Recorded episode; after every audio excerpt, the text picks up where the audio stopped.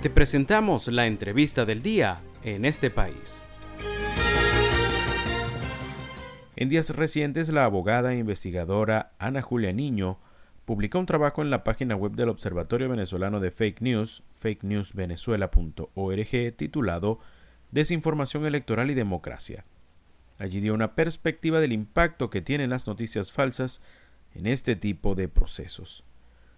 Hoy la hemos traído como invitada para que nos hable un poco más sobre este trabajo, más aún teniendo en cuenta que nuestro país tiene un par de elecciones por delante en los próximos dos años, las primarias de la oposición en 2023 y las presidenciales del 2024. Buenas tardes, Ana Julia, gracias por estar con nosotros esta tarde. Usted ha hablado sobre el peso que tiene la desinformación en procesos electorales. ¿Qué impacto tiene en los ciudadanos en medio de este tipo de eventos? Siempre escuchamos decir que la información es poder, que empodera a la gente. Si tomamos por cierta esta afirmación, entonces habrá que convenir en que la desinformación desempodera, convierte al ciudadano entonces en presa fácil, por ejemplo, de la polarización política.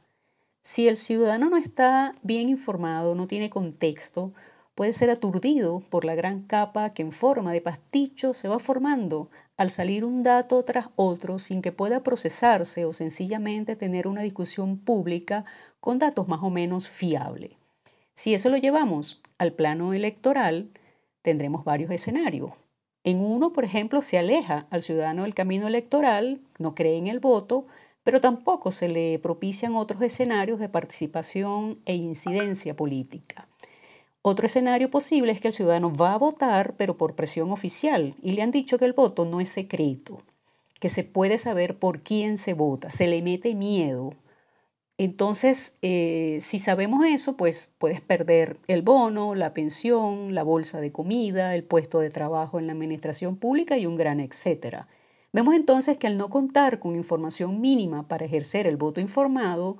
se mete ruido en el ecosistema comunicacional para impedir la conversación pública, para impedir que la gente acceda a ciertos datos más o menos confiables que otorgue credibilidad y se favorece la fragmentación, la separación, la polarización y se allana el camino al populismo que es siempre poco respetuoso de las reglas democráticas. Entonces vemos que efectivamente la desinformación tiene un gran impacto en, la ciudadanía que le impide ejercer su derecho constitucional a la participación, contando con información que incluso en forma posterior lo puede llevar a ejercer otro tipo de contralorías ciudadanas que incluso a veces no sabe que lo puede hacer. Creo que en esto es fundamental eh, emprender toda una campaña para revertir, por ejemplo, el mito de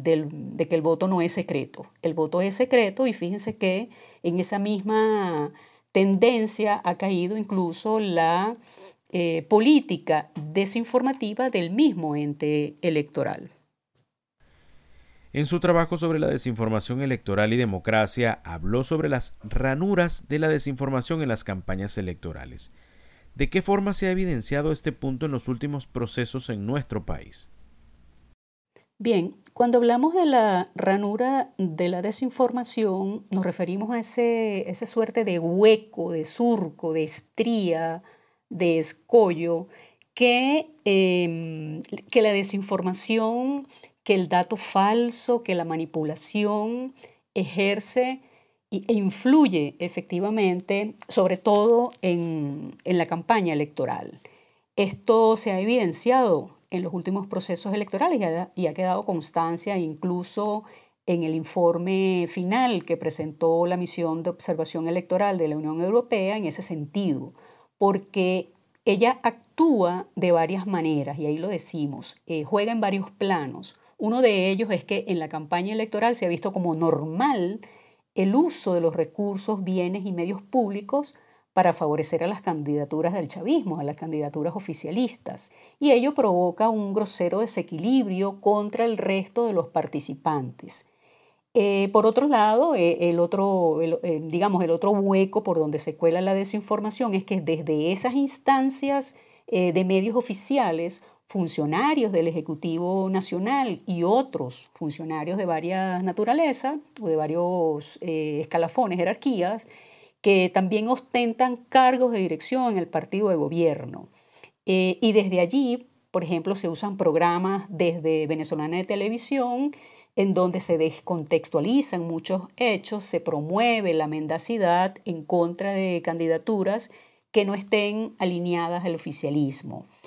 Em, hablamos no solo de, candidaturas o de candidatos de oposición, sino incluso de candidaturas que inicialmente estuvieron alineadas al partido de gobiernos, al, partido de gobierno, lo cual significa que disentir se convierte en una, en una trampa, disentir se convierte en un delito y en un mecanismo para la persecución. Y si esto lo llevamos eh, a la campaña electoral, que debería ser más bien para la promoción de la oferta de cada uno de los candidatos, más bien lo que hemos visto en los últimos procesos electorales es que se ha utilizado también como un mecanismo de desinformación que afecta efectivamente la democracia y que afecta la credibilidad eh, y la necesaria igualdad y equidad con la que deben contar los procesos electorales competitivos en democracia. Estamos conversando esta tarde con la abogada e investigadora del Instituto de Investigaciones de la Comunicación, Ana Julia Niño. ¿Cómo se puede fortalecer la educación en valores democráticos desde los medios de comunicación para evitar las consecuencias de la desinformación? Nuestra tendencia es siempre hablar de la educación en valores democráticos que implica al mismo tiempo la formación eh, ciudadana para la comprensión de que participar es un deber constitucional y es un derecho también, eh, sobre todo si lo hacemos o necesariamente forzados a hacerlo en, en, la participación en la vida pública en clave ética, en clave comprometida con la sociedad. Esta pregunta es excelente porque involucra a los medios de comunicación como una especie de, pared para evitar las consecuencias de la desinformación. Los medios de comunicación están llamados a justificar su presencia e importancia en la sociedad, sobre todo en este momento en que la tecnología ha permitido, permite que cualquier persona que cuente con un dispositivo pueda crear contenidos de diversa naturaleza y, naturaleza incluso a veces informativa. Y ese espacio informativo no, no puede ser un espacio en donde el periodista se sienta menos, sino más bien compelido, comprometido a hacerlo mejor. Esto eh, le disputa un pequeño espacio al, periodismo, pero yo creo que en este caso el llamado a la reflexión de, esta profesión es evitar, por ejemplo, hacer prevalecer el tubazo, la primicia, el llamado es a dejar lo, lo fast, lo rápido y volver a lo ético, al compromiso que, se, que tiene esta profesión y los medios de comunicación en general con la sociedad. Si hay mucha información, el ciudadano agradece un mínimo de explicación y aquí el reto ético, la catadura moral que se exige a los medios y a los periodistas, apunta justamente a, a honrar ese servicio social. Aparte de que efectivamente los medios tienen una obligación constitucional prevista en el artículo 108 en la que se, se, les compromete a contribuir en la formación ciudadana. Imaginemos un escenario en que podamos tener múltiples campañas a favor de la democracia, a favor de la participación, eh, pero también que, que, que, esta convocatoria se haga extensiva a las escuelas, a las instituciones públicas y privadas, a los partidos políticos, a las organizaciones eh, civiles, para crear una gran convocatoria, una gran conciencia ciudadana respecto al compromiso que tenemos todos, porque a veces pensamos que la política es un problema de los partidos políticos y la política realmente significa en gran medida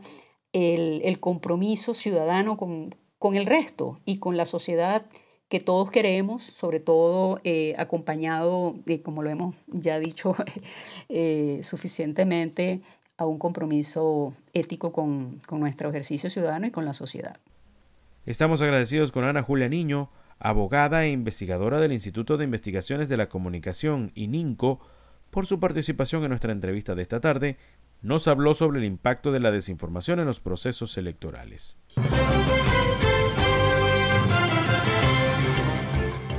Esto fue la entrevista del día en este país.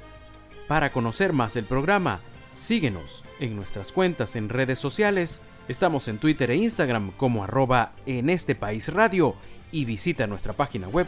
www.enestepaís.info.